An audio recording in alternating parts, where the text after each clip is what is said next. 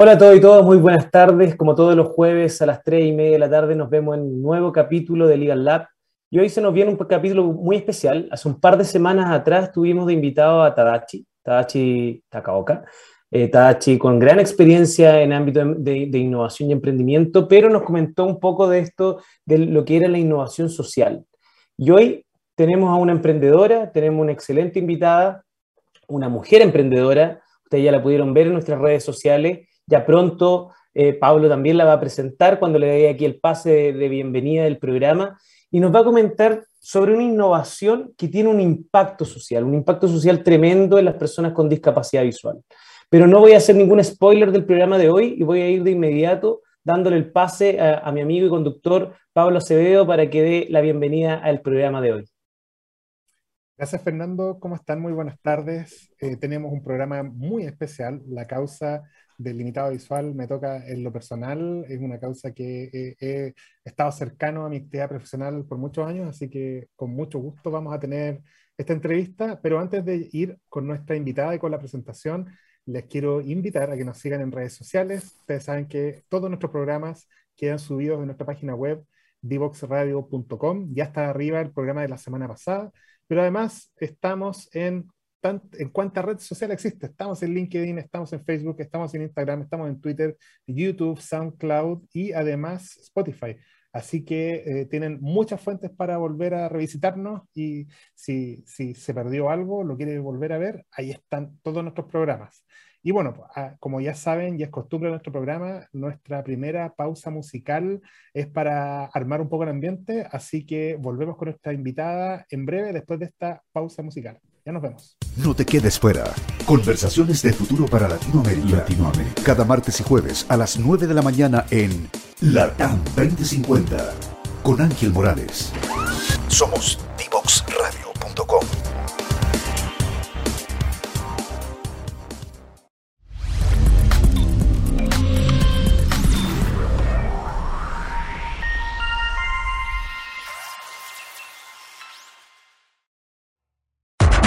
Te invitamos a conocer el destacado rol central de la educación técnica profesional en Chile, sus innovaciones, desarrollos y el importante impacto que genera en las personas y los territorios. Cada jueves, 17 horas, junto a Elizabeth Zapata, solo en divoxradio.com. Bueno, y ya estamos de regreso, así que así damos inicio entonces al programa de hoy de Legal Lab con una tremenda invitada, como lo dije en la primera parte de nuestro programa. Eh, ella es una investigadora de la Universidad de Talca, diseñadora de formación, investigadora de la Universidad de Talca y CEO de una empresa que se llama MOB. MOB es una banda sensorial que ayuda a las personas con discapacidad visual. Eh, tenemos hoy, como invitada a Silvana Herrera y le damos la bienvenida. ¿Cómo estás, Silvana? Hola, Fernando. Bien, muchas gracias. ¿Y ustedes cómo están? ¿Cómo estás, Pablo? Bien, muy bien, gracias. Oye, Silvana, cuéntanos un poco cómo nace la idea de MOB y, más detalles de qué es MOB. Bueno, más que nada, esto partió como mi proyecto de título en el año 2018, acá en la Universidad de Talca, en la Escuela de Diseño de la Universidad de Talca. Em, más que nada nos dieron acá, se, nos dieron tres temas para poder investigar y a mí siempre me llamó mucho la atención el tema de la discapacidad visual. Obviamente pasé por este filtro, me lo aceptaron y empecé a investigar un poco más. Yo no tenía idea de un inicio qué lo que iba a hacer. Mi, mi, primera misión era ver cuál era la oportunidad de diseño que nosotros podíamos tener y cuál era el problema específico. Dentro de esta investigación, nosotros, yo viajé a Santiago, eh, estuve eh, haciendo varias investigaciones, trabajé con personas con discapacidad visual y un día en Talca, caminando cerca de la Plaza de Armas, veo una persona con discapacidad visual caminando con bastón blanco. Y obviamente muy curiosa, crucé, le dije, ¿te ayudo a cruzar la calle? Me dijo, sí, perfecto, y nos fuimos conversando. Y, y me di cuenta de que él tenía problemas con el bastón blanco para avanzar, siendo que era una persona con discapacidad visual desde los siete años. Me decía que el uso del bastón blanco era a través de golpe en el suelo y no lo ocupaba como lo ocupan normalmente las personas con discapacidad visual, que era al, al ras del suelo en 180 grados y también me percaté de que él ya tenía problemas físicos en los brazos y tenía callosidades en la punta de los dedos. Entonces dije, ya, aquí puede haber un problema más que nada con la única ayuda técnica que tienen las personas con discapacidad visual para poder desplazarse. Y empecé a investigar un poco más, un poco más, hasta que llegué a, al proyecto MOV. En el año, esto pasó, empezó en el año 2018 hasta el 2019, que ya concretamos más que nada lo que era MOV como proyecto de título, como tesis, y fue el que me dio el título como diseñadora mención producto aquí en la Universidad de Talca. Oye, Silvana, ¿cómo estás? Ahora sí, muy buenas tardes. Y cuéntanos, cuéntanos ahora cómo funcionamos, de qué se trata, qué implica y cómo los usuarios con discapacidad visual pueden acceder a MOV. Mira, MOV, más que nada, te voy a explicar un poco la historia para que entiendan detrás de cómo partió. Nos dimos cuenta que lo ocupaban a través de golpe en el suelo varias personas con discapacidad visual que llevan mucho tiempo con discapacidad visual. Eh, bueno, la mayoría solamente de formas, no son completamente ciegas, un porcentaje más bajo. Entonces, claro, como vimos que eran mayoritariamente personas que veían formas, pero chocaban con el objeto porque tenían problemas con lo propioceptivo, en la posición del cuerpo con el objeto, entonces chocaban y había mucho accidente, nos dimos cuenta que a través de esto ocupaban la colocalización, el golpe en el, con el bastón en el suelo. Y si, le hicimos la siguiente pregunta, si se les pierde el bastón, si se les queda en alguna parte y todo, y la mayoría nos decía que se movilizaban con el sonido eh, paliatal, que es... Y empezaban a ubicarse en el espacio para no poder chocar con el objeto. Hicimos una investigación eh, profunda de la ecolocalización, de qué animales dentro de la naturaleza ocupaban la ecolocalización. Llegamos al delfín, llegamos al murciélago, que todos saben que es ecolocalización, y también vimos la tecnología de los submarinos y de, los, de las robots, de estas aspiradoras que andan en el espacio, y bueno, ahí nos empezamos a relacionar y dijimos, ¿cómo eh, puedo llevarlo al humano? Más que nada, ¿de qué forma lo puedo hacer? Y aquí entró en juego la biomimesis, que más que nada lo de que cuando nosotros nos inspiramos, cómo funciona la naturaleza y poder aplicarlo al humano. Y ahí nos dimos cuenta de la forma craneal del delfín, de cómo funcionaba esto. Entonces era muy similar a cómo nosotros podríamos utilizar el modo. Esto eh, específicamente tiene dos sensores ultrasónicos. Ahora mutamos un sensor láser que están en la 100 acá, esto envía una señal dentro de un mapeo del espacio en un radio de 4 metros, eh, avisa dónde está el objeto, este, objeto este, este aviso viene al microcontrolador y da una respuesta a través de vibraciones muy bajas que las personas con discapacidad visual lo pueden sentir. Estas vibraciones están acá en la parte auriculocraneal, que atrás de la oreja, una de las partes sensibles del cuerpo humano, junto con la yema de los dedos. Y ahí vienen las vibraciones arriba, abajo, al centro, si está al lado izquierdo, si está al centro también o si está al lado derecho. Entonces esto avisa dónde está el objeto en el espacio para que las personas con discapacidad visual no eh, tengan accidente por choque, por ejemplo, o si tienen algún evento desde la cintura hacia arriba que no cubre el bastón blanco. Y ahora también estamos en investigaciones para ver si hay, por ejemplo, algún evento, algún desliz, alguna escalera en el suelo que pueda avisar para que tampoco se tropiecen, o si hay agua, por ejemplo, también. Silvana. De esta manera funcionamos. Silvana, cuéntanos, eh, ¿qué tan grande es como desafío para ustedes? ¿Cuál, ¿De qué estamos hablando como eh, posible mercado? ¿Es eh, qué tanto inciden las limitaciones visuales en nuestra población, por ejemplo? ¿Tienen alguna estadística? Bueno, igual es, no hay una estadística en sí, de hecho nos costó bastante entender cuántas personas con discapacidad visual había en Chile. Hay un estimativo. La última, eh, por ejemplo, censo que puede existir con discapacidad visual era en el 2006. Entonces nosotros, mm. había un rango súper importante que nosotros no, teníamos de cuántas personas con discapacidad visual existían. Eh, sí hicimos, por ejemplo, un pequeño censo para entender cuántas personas ocupaban el bastón blanco, para saber cuántas personas ocupaban eh, perros guía, por ejemplo. Entonces, dentro de ese mercado empezamos a trabajar ya. ¿Podrán utilizar y cómo competimos nosotros un producto tecnológico con un producto análogo que es el bastón blanco. Y no solamente el bastón blanco, hay personas que ocupaban un palo de coligüe para desplazarse. Entonces, para nosotros también ha sido un, desafío de crear esta necesidad de que puedan utilizar MOB como un objeto contemporáneo y se sientan incluidos más que un, un objeto eh, análogo en el, en el, mercado. Entonces, para nosotros sí ha sido un desafío tremendo eh, saber de qué forma nosotros podemos eh, ingresar en el mercado. Ahora, En el Happy Niche, en donde nosotros participamos, y lo digo francamente, como diseñadores, nosotros no teníamos idea de lo que era el mercado mundial, el tamaño del mercado, el TAM, Samsung, y para nosotros fue una ayuda increíble aprender sobre esas terminologías y cómo lo podíamos aplicar, de qué forma podíamos investigar este mercado mundial, el mercado latinoamericano y el mercado chileno. Y eso también nos ha ayudado mucho para nosotros tener un estimativo en qué forma nosotros podemos ingresar a ciertos mercados o de qué forma nosotros también podemos vender este dispositivo y a qué eh, grupo de gente podría adquirirlo.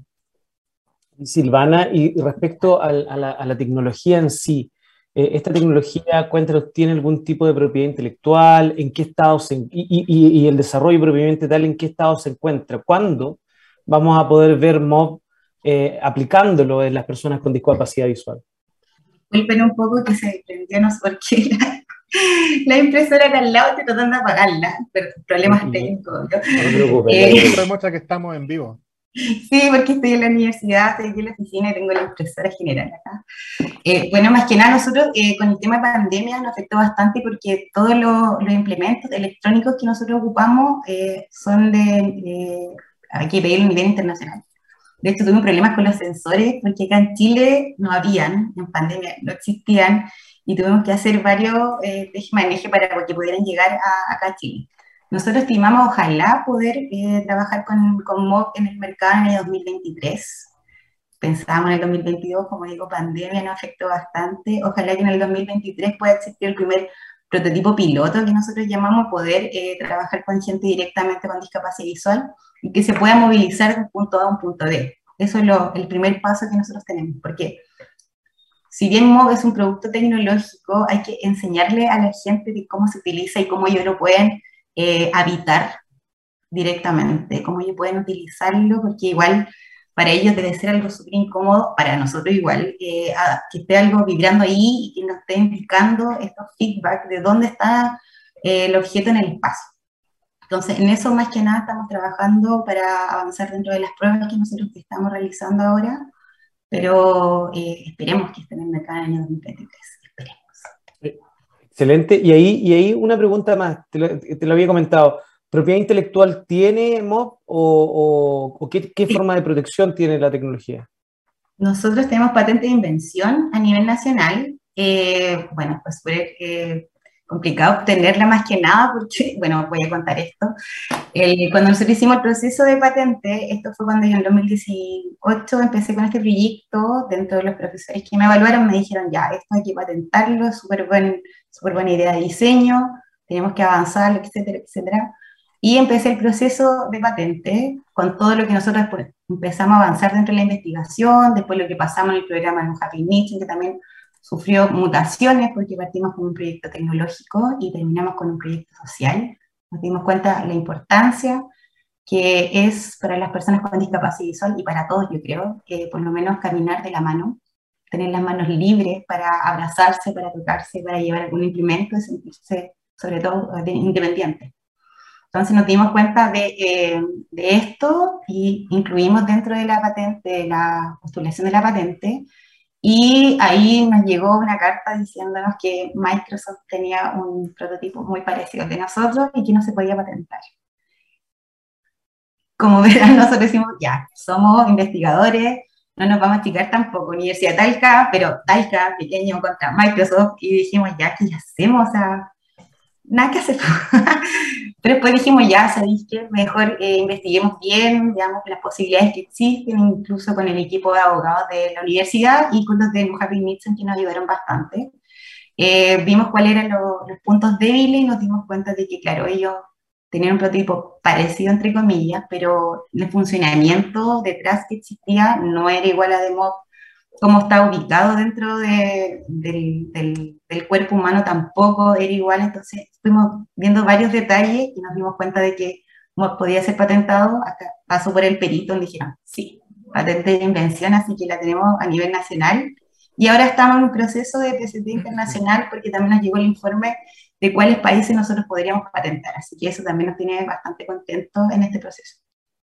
Oye, Silvana, y aparte del reconocimiento a través de, de una patente, que, que, obviamente es una estrategia, es parte de su, una herramienta como estrategia comercial, ustedes han tenido un reconocimiento eh, muy interesante que fue en la Expo Inclusión del 2020 y además en Inspiratec. Cuéntanos un poquito de eso, por favor, auditores.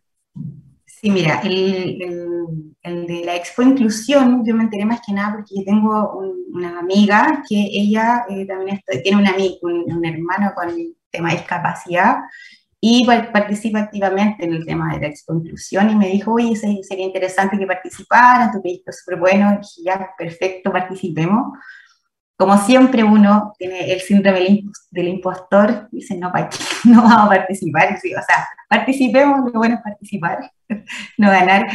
Y participamos y, eh, bueno, nos hicieron hacer el pitch más que nada, y había otro proyecto, pero creo que era de Argentina, que también tenía, era parecido el fin más que nada para las personas con discapacidad visual. Y ellos tenían un prototipo mucho más avanzado que el de nosotros, ellos tenían un, un prototipo piloto, nosotros estábamos en prototipo beta, pero dentro de la propuesta de valor era diferente. Entonces nosotros participamos, dimos el pitch y ahí nos dieron el segundo lugar a nivel latinoamericano, en el lugar creo que se a Estados Unidos, y después México con equipos grandes, grandes, con distintas personas que trabajan en distintas áreas.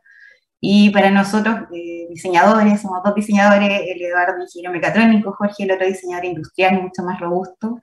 Eh, participamos en este y tuvimos el segundo lugar de la Expo Inclusión. Y esto fue una ventana súper importante para nosotros, para que nos conocieran de lo que nosotros estamos realizando.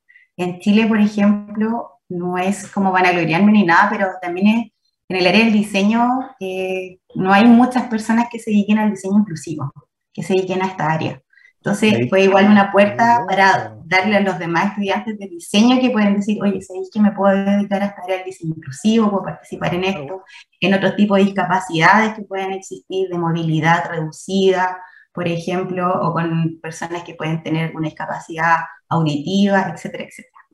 Así que hemos tenido bastante contacto, eh, hemos trabajado con la Universidad de Colombia también, entonces, fue una puerta súper importante a nivel latinoamericano de que se conocía el proyecto Y de la eh, Inspiratec Mujer también eh, invitaron a, a, participar. De hecho, el primer año no participé, porque, bueno, por mil cosas dije, no, ya no está avanzado el prototipo, ¿cómo voy a postular esto? Y el segundo año que me invitaron a participar nuevamente, eh, postulé y gané el Emprendedora STEM, que es la segunda categoría, emprendimiento temprano y esto me abrió una puerta increíble porque conocí muchas mujeres power que trabajan dentro de la innovación, dentro de la creatividad.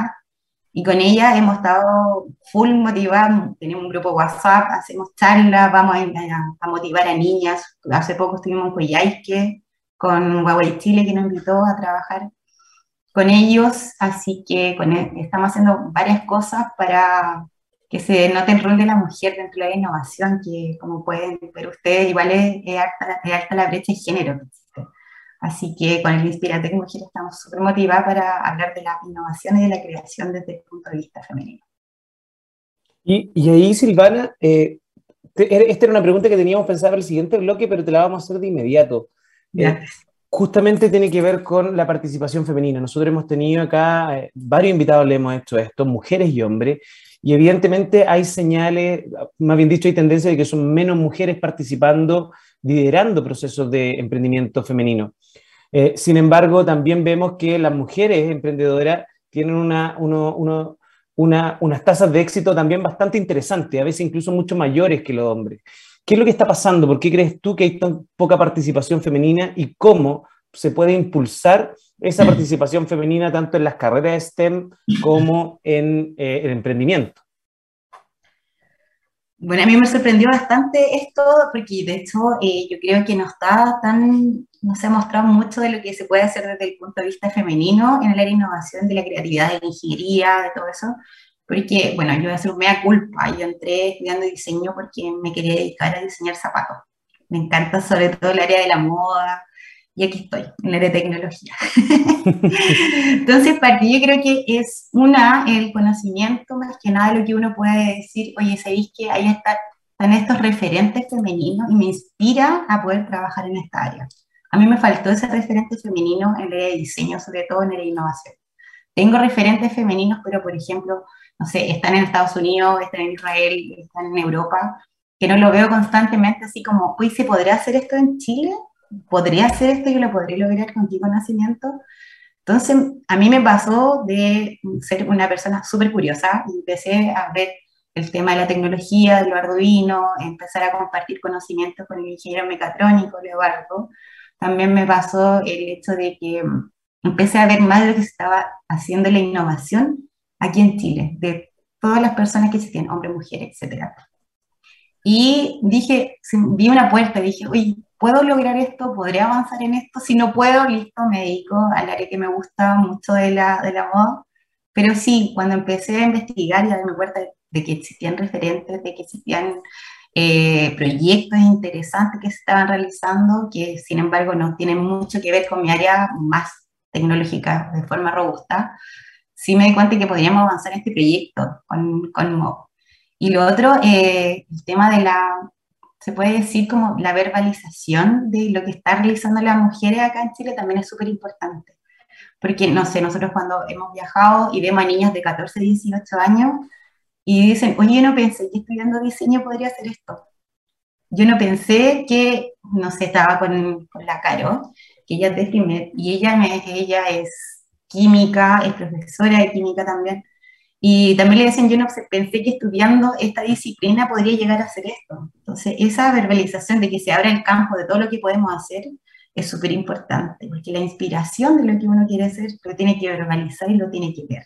Entonces, yo creo que eso es importante que pase en Chile, que se muestren los proyectos que estamos realizando las mujeres, de dónde nosotros podemos llegar, y también la divulgación de todos los concursos que existen, como el No Happy Nixon, como el tema del View, como el Capital Semilla Inicia para Mujeres Emprendedoras, todo ese, se puede decir como todo ese abanico de posibilidades que lleguen a distintas partes de Chile, no solamente en Santiago, es súper importante porque hay mucho talento, yo lo he visto, y de repente digo, yo si yo no me pongo al día, voy a quedar aquí, y listo. Así que yo creo que es súper importante ese punto de vista. Dime te quiero interrumpir porque nos toca ir a nuestra segunda pausa, eh, pero ya vamos a volver para hablar un poco más de tu rol como emprendedora y como investigadora. Así que vamos y volvemos, no se muevan, seguimos en Legal Lab con Silvana Herrera, tras esta pausa musical. Descubre las alternativas que ofrece el mundo digital para tu desarrollo profesional. Marketing digital, análisis de datos, ciberseguridad, cloud computing y mucho más. Todos los miércoles, a las 17 horas, junto a Catalina Becio y sus invitados. Solo por divoxradio.com.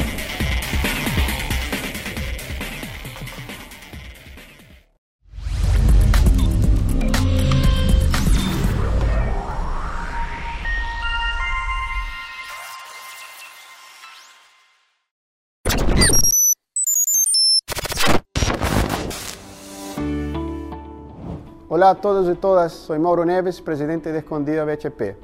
Durante los últimos años, el uso y la comprensión de la tecnología han generado muchas oportunidades de trabajo, claves para lograr el progreso, la competitividad y la equidad de oportunidad en nuestra sociedad. Sabemos que la tecnología seguirá cambiando en el mundo laboral, no solo en la industria minera, sino que en todos los tipos de trabajo y sectores productivos. Ante esto, uno de los desafíos más importantes que tenemos como industria es el entrenamiento de personas en habilidades digitales de nivel superior, como el análisis y modelamiento de data. IDEO Digital es un proyecto país apoyado por la BHP Foundation que nace para responder a esta necesidad. Gracias a esta iniciativa podremos contribuir a cerrar las brechas en la calidad de la educación y sintonizar con los desafíos del siglo XXI. Hoy tenemos una oportunidad única de transformar el sistema y de preparar mejor a la generación de estudiantes que viene. De esta manera, con el aporte de todos y todos, contribuiremos a crear sociedades más equitativas y justas. Y en el caso de nuestra compañía, contribuiremos a construir un mundo mejor.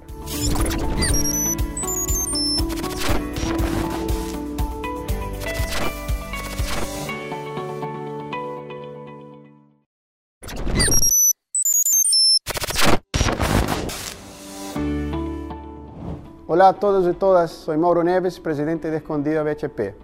Durante los últimos años, el uso y la comprensión de la tecnología han generado muchas oportunidades de trabajo, claves para lograr el progreso, la competitividad y la equidad de oportunidad en nuestra sociedad. Sabemos que la tecnología seguirá cambiando en el mundo laboral, no solo en la industria minera, sino que en todos los tipos de trabajo y sectores productivos. Ante esto, uno de los desafíos más importantes que tenemos como industria es el entrenamiento de personas en habilidades digitales de nivel superior, como el análisis y el modelamiento de data. IDEO Digital es un proyecto país apoyado por la BHP Foundation que nace para responder a esta necesidad. Gracias a esta iniciativa podremos contribuir a cerrar las brechas en la calidad de la educación y sintonizar con los desafíos del siglo XXI. Hoy tenemos una oportunidad única de transformar el sistema y de preparar mejor a la generación de estudiantes que viene. De esta manera, con el aporte de todos y todos, contribuiremos a crear sociedades más equitativas y justas. Y en el caso de nuestra compañía, contribuiremos a construir un mundo mejor.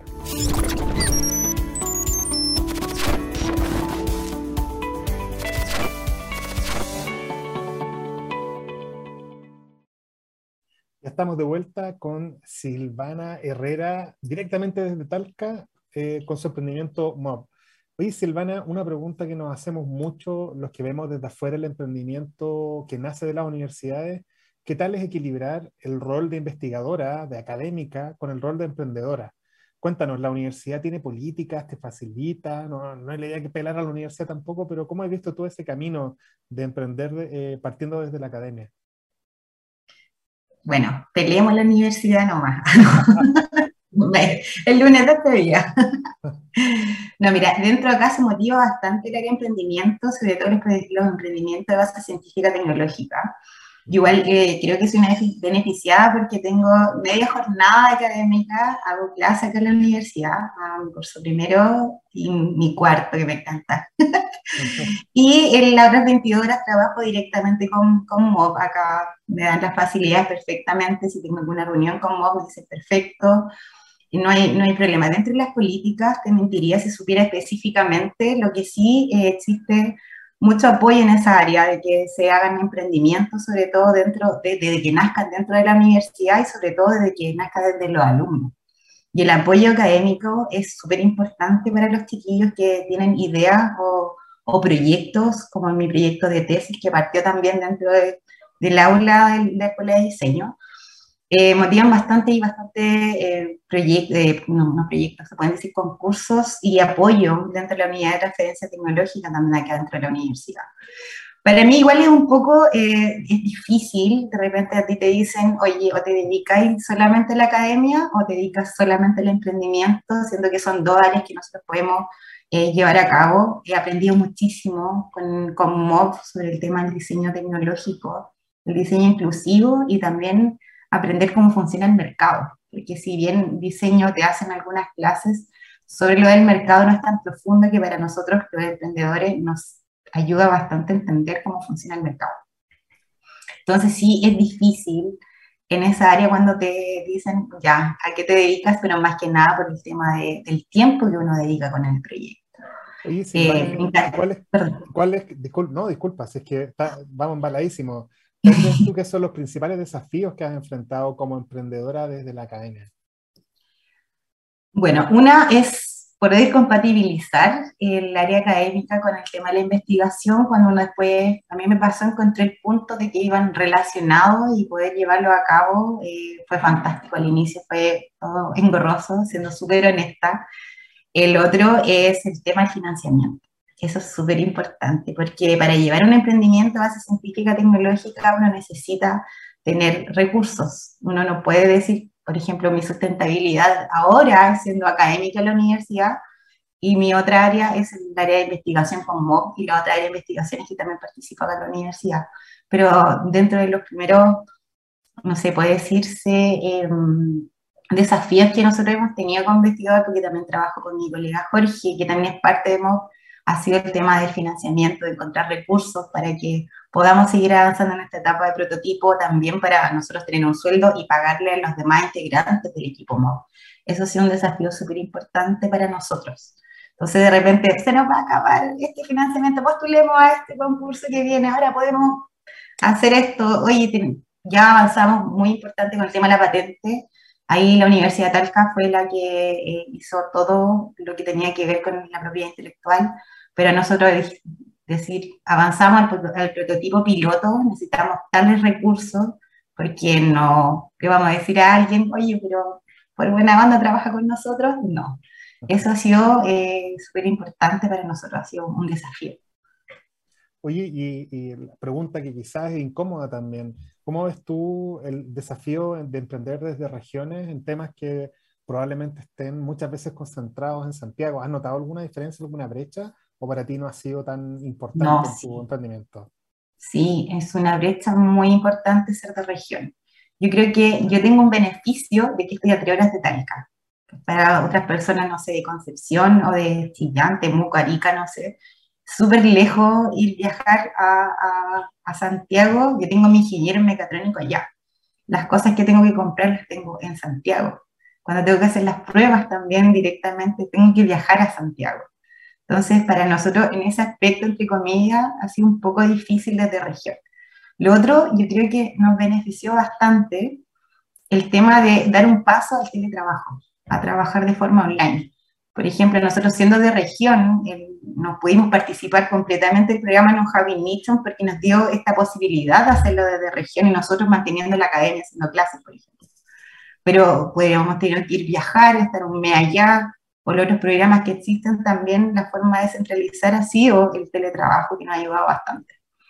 Pero si no hubiera existido este tema de la pandemia o el tema del teletrabajo, hubiera sido súper difícil para nosotros avanzar eh, con MOB. De hecho, con las personas que hemos trabajado en los Happy Mission, con, por ejemplo, con la Universidad de Riverside, con nuestro mentor, que todavía tenemos contacto con él, lo podemos hacer a través del teletrabajo, con las personas de la ONCE de España, también lo podemos hacer con el tema del teletrabajo, entonces ahí se ha achicado un poquito poco la brecha y ha sido un poco menos difícil trabajar desde la región. Y complementando esa pregunta de, de, Pablo, ¿cómo ves tú el ecosistema regional, precisamente el de Talca? ¿Cómo ha ido evolucionando en los últimos años? ¿Está, está creciendo? ¿Se ven más actores en ese ecosistema? ¿O, está muy, todavía está varios, varios puestos atrás de, de, otras regiones? No, yo creo que está bien avanzado. De hecho, hay espacios colaborativos que están acá en Talca funcionando, que tienen que ver con Corfo también, con espacios de más que nada. Acá dentro de la universidad también se están dando eh, varios bootcamps para poder eh, trabajar con los estudiantes académicos, pregrado o posgrado también. Hay bastante ideas interesantes que se están dando el espacio para que puedan avanzar en esto. Y eh, también asesorando con los distintos programas que existen. Entonces yo creo que ah, vamos avanzando más. Yo lo veo que ha avanzado mucho más ahora que anteriormente cuando empecé. De hecho, no miento, yo cuando estuve haciendo la tesis no pensé que podía avanzar tanto como y que todos estos programas podían existir para el apoyo de las empresas científicas tecnológicas o proyectos dentro del área de innovación. Yo creo que Talca va, vamos que se puede. de pasar de la, de, la, ciudad de los completos a la ciudad de innovación. Y, esperamos que hayan varias más también. Nosotros acá en, el programa apostamos bastante al desarrollo de los ecosistemas regionales. Pablo, de hecho, es de Concepción. nosotros, de verdad, varios de nuestros invitados y han apuntado a ellos también a lo mismo, la necesidad de descentralización. Y, eh, te quiero cambiar un poquito de tema, porque algo comentaste de, de, los problemas de la pandemia, la necesidad y los problemas de financiamiento que muchas veces viven los emprendedores locales eh, esto de estar de proyecto en proyecto. Eh, ¿Cómo, cuando tienes esas necesidades de financiamiento, eres capaz, eh, como líder, como CEO de esta empresa, de atraer capital humano a tu emprendimiento? Cuando no tienes esos medios tanto para pagar, ¿cómo logras hacer eso? Y eso te lo digo porque hay muchos emprendedores que nos escuchan y yo creo que es un tema habitual, es como, ¿cómo atraigo un ingeniero mecatrónico potente si no tengo sueldo para pagarlo, no tengo un gran sueldo para ofrecerle? Yo creo que, eh, bueno, específicamente parte del, bueno, un emprendimiento parte de la propuesta de valor que tú tienes. Entonces uno de repente, a mí me pasó, se ciega mucho que la propuesta de valor es no un producto contemporáneo, este producto, pero dejamos de lado de el bienestar que hace este producto hacia la persona. Entonces ahí yo hablaba adelante que partí con un producto, un proyecto tecnológico y termino un proyecto social. Entonces cuando tú te das cuenta de lo que puede provocar este producto o este servicio dentro de las personas y el bienestar que produce a largo plazo, uno toca la fibra de empatía y empieza a tener personas que quieren trabajar con nosotros. A nosotros nos pasó con Eduardo que dijimos, oye, ¿sabéis qué? Se nos va a acabar. No quiero que me paguen. O sea, yo sigo trabajando en el proyecto feliz porque me motiva más que nada el fin del proyecto, de lo que va a causar en las personas a largo plazo. Entonces, sí, es un proyecto social, tiene que ver con el área del tema de discapacidad visual, pero eh, yo creo que no importa mucho el resultado. Ahora estamos trabajando en el proyecto todos muy metidos en el área de que, oye, esto tiene que funcionar, esto va a cambiar en la vida de las personas, no nos va a hacer a nosotros directamente, pero nos puede pasar el día de mañana que podamos tener un accidente, ni lo que era, en tema de discapacidad visual y puede servirle a mucha gente. Y esto es lo que nos motiva. Uno cuando habla de la propuesta de valor y habla de, cómo le puede hacer bienestar dentro de la sociedad, eh, toca la fibra empática. Eso es muy, muy, muy importante. Y Silvana, y tú que has estado eh, en el ecosistema viendo otros proyectos de innovación social o que tratan de tener impacto social, ¿cómo ves que están estos proyectos en general? ¿Cómo ves el, estado de evolución, especialmente durante la pandemia? Lo hablábamos en la, en la pausa de que muchas instituciones que no tienen fines de lucro y que apoyan algunas iniciativas como la tuya lo han pasado más o menos mal. ¿Qué has visto tú o has tenido alguna experiencia con colegas tuyos que tienen otros proyectos que tengan eh, un propósito similar? ¿Has tenido alguna experiencia al, respecto? O sea, más que nada, boca en boca, que uno habla y comenta con el tema de la pandemia como afectado primero. Lo hablábamos delante, el tema para las personas con discapacidad, eso ha sido terrible, el tema de la pandemia, porque lo primero que dijeron, ya perfecto, hagamos clases por Zoom. ¿Cómo vas a hacerle clases por Zoom a una persona con discapacidad visual? Entonces ya está generando una brecha súper importante, sobre todo en el tema de educación. Eso eh, ha sido lo más, más terrible que me ha tocado ver dentro de este ecosistema de las personas con discapacidad visual. Lo otro es que varios proyectos también nos afectó el tema de la pandemia, que nos, hemos atrasado por el tema de, avanzar en la investigación, en el prototipo, pero bueno, vemos con, con buenos ojos ahora que estamos saliendo de esto, ojalá que salgamos luego, para poder eh, terminar en un prototipo eh, final y que se pueda vender dentro del mercado. Ahora también existe la brecha económica, que es súper importante porque, bueno, yo estoy hablando de un prototipo tecnológico y no todos pueden tener acceso a él. Entonces también hay que hacernos cargo de que todos puedan acceder a este, a este proyecto, los proyectos también que existan tecnológicos para que sea el fin, obviamente, cortar la brecha de, las oportunidades que tienen las personas con discapacidad visual. Pero solamente ha sido el, boca en boca, como te digo. Yo estoy hablando, de, haciéndome responsable de lo que he hablado con otro emprendedor del área de discapacidad visual o con el área de discapacidad, directamente. Oye, y en vista de, lo que se viene y ya haciendo las últimas preguntas, Silvana, que se nos pasó volando el tiempo. ¿Cómo es tu amor de aquí a un par de años más? ¿Cuál es para ti el desafío como más de corto plazo? ¿Internacionalizar, probar tu piloto? sí, dentro del desafío a corto plazo nosotros tenemos que terminar los prototipos que estamos avanzando ahora en TRL6, TRL7 ojalá, eh, vamos a probarlo un poco acá en Chile, pero nuestro desafío más importante es enviarlo a España, a la ONCE, que es la Organización Nacional de Sigo en España, enviar unos prototipos pilotos, perdón, beta, para que ellos los puedan probar allá y darnos el feedback de lo que nosotros podemos avanzar dentro de, este prototipo. Ese a corto plazo. Y también estamos ahora formando la empresa base científica tecnológica para poder, obviamente, eh, poder licenciarla a largo plazo, trabajar con, con expertos dentro del área de Europa, que también interesa mucho porque dentro de la tecnología están bastante avanzados. Así que eso sería largo, eh, a largo plazo más que nada. Y ojalá en un futuro no muy lejano eh, ir caminando en la calle y ver una persona con discapacidad visual y caminando con vos. Yo creo que esa es la meta que queremos trabajar en el equipo. Eh, Silvana, como última pregunta, ¿cuál va a ser el rol dentro de la estrategia que, están, que van a adoptar para, para que esto llegue a la sociedad y al mercado? ¿Cuál va a ser el rol de las fundaciones o de las organizaciones sin fines de lucro que, no, que, que, que, precisamente se abordan el tema de la discapacidad visual. Por ejemplo, incluso una fundación Teletón, por ejemplo. ¿Cuál, va a ser el rol que pueden tener esta organización en el modelo de ustedes? Bueno, dentro de nuestro modelo, más que nada, el, el, papel principal que ellos cumplen, obviamente, dentro del apoyo, dentro de la investigación, es cómo probarlo y ver las distintas necesidades que tienen las personas con discapacidad visual. Ojalá ver estas pruebas a nivel nacional, como hablamos con Pablo anteriormente, con Coalibi de Concepción, por ejemplo, con personas de Santiago, con personas de otras regiones, y ver la importancia del comportamiento que tienen con el prototipo de MOB.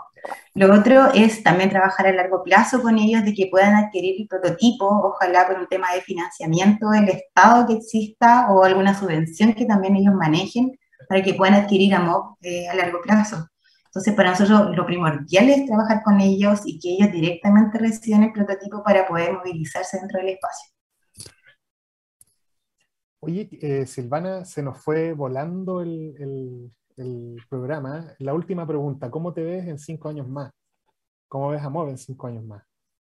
Ojalá ver, me encantaría ver a MOV como un prototipo de ayuda técnica necesario para las personas con discapacidad visual y que ellas puedan movilizarse de un punto A a un punto B libre, de la mano, felices, caminando una pareja por los que tengan discapacidad visual, puedan caminar de la mano, disfrutarse, abrazarse o llevarse algún libro, algún bolso que se sientan independientes, porque las personas con discapacidad en todo ámbito de cosas son sujetos de derecho y no sujetos de caridad. Entonces eso es lo más importante que nosotros tenemos que tener claro.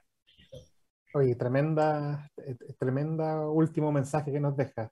Silvana, te doy las gracias por estar el día de hoy con nosotros en nuestro programa y bueno, pues a nuestros auditores y auditoras las quiero dejar invitados a que nos continúen escuchándonos. Vamos a la última pausa acá en Legal Lab y para dar un cierre a lo que ha sido este emprendimiento, este análisis de este emprendimiento con impacto social. Así que muchas gracias, vamos y volvemos.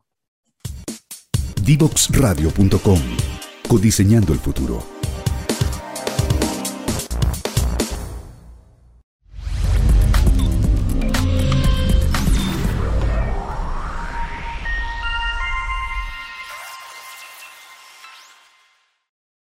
La tecnología está cambiando el mundo vertiginosamente y es nuestro deber ético preparar a todos los estudiantes del país para que desarrollen las habilidades necesarias para desenvolverse en el siglo XXI. En este contexto nace Ideo Digital, proyecto país originado gracias a una alianza estratégica entre Fundación Codea y el programa Chile de Fundación BHP, que busca crear las condiciones necesarias para implementar las ciencias de la computación en el sistema escolar público chileno para que miles de niños, niñas y adolescentes se conviertan en protagonistas de la sociedad digital. Para lograrlo, el proyecto contempla tres objetivos específicos sensibilizar a la comunidad educativa sobre la necesidad y viabilidad de incluir esta disciplina en el currículum escolar. Implementar las ciencias de la computación en el aula a través del desarrollo de cursos curricularizados desde primero básico a cuarto medio, inicialmente basados en code, además de capacitación y acompañamiento a los docentes. Instalar la importancia de las habilidades digitales en las políticas públicas. En un periodo de cinco años, Ideo Digital busca impactar a mil escuelas, capacitar a 850 profesores y cambiar el currículum escolar actual para incluir las ciencias de la computación. Súmate a esta iniciativa en ideodigital.cl. Ideo Digital, Ciencias de la Computación en el aula.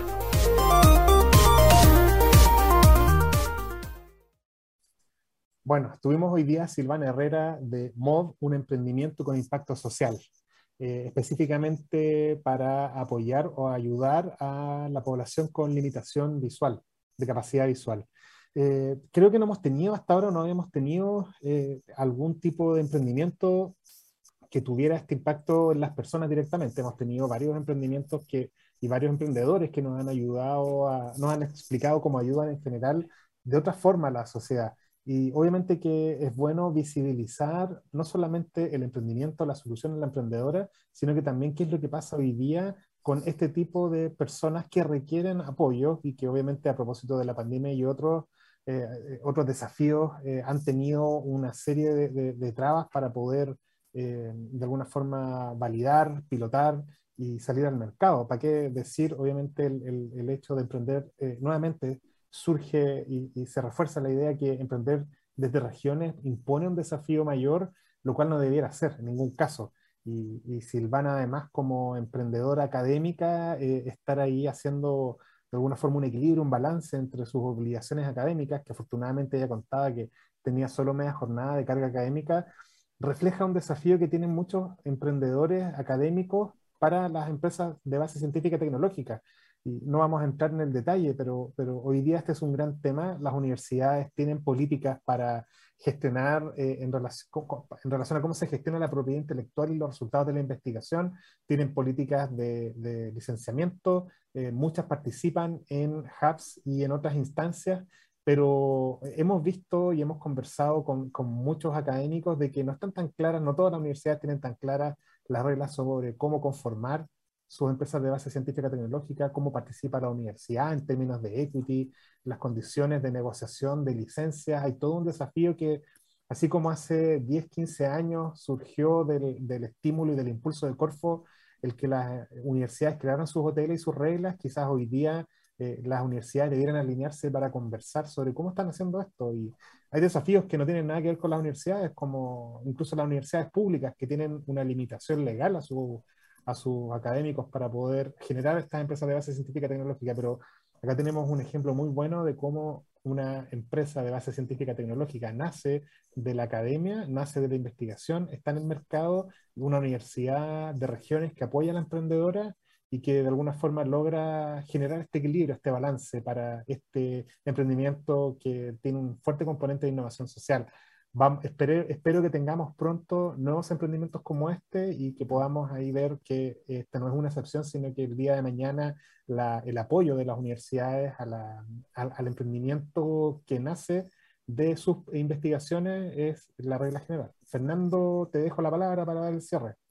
Creo que fuiste suficiente, lo suficientemente elocuente como para simplemente decir que nos vemos la próxima semana y que nos sigan, como siempre, en nuestras redes sociales. Aquellos que no, pueden ver no pudieron ver el programa de hoy, los invitamos a que puedan ingresar a la página de divoxradio.com. También recuerden que también eh, los programas quedan disponibles en la plataforma de YouTube y también seguirnos en las redes sociales habituales que tenemos, que es LinkedIn, Facebook, Instagram y Twitter. Eh, nos despedimos, nos vemos la próxima semana, el próximo jueves a las 15.30 horas por divoxaradio.com en un nuevo programa de Legal Lab. Nos vemos y que tengan buena tarde.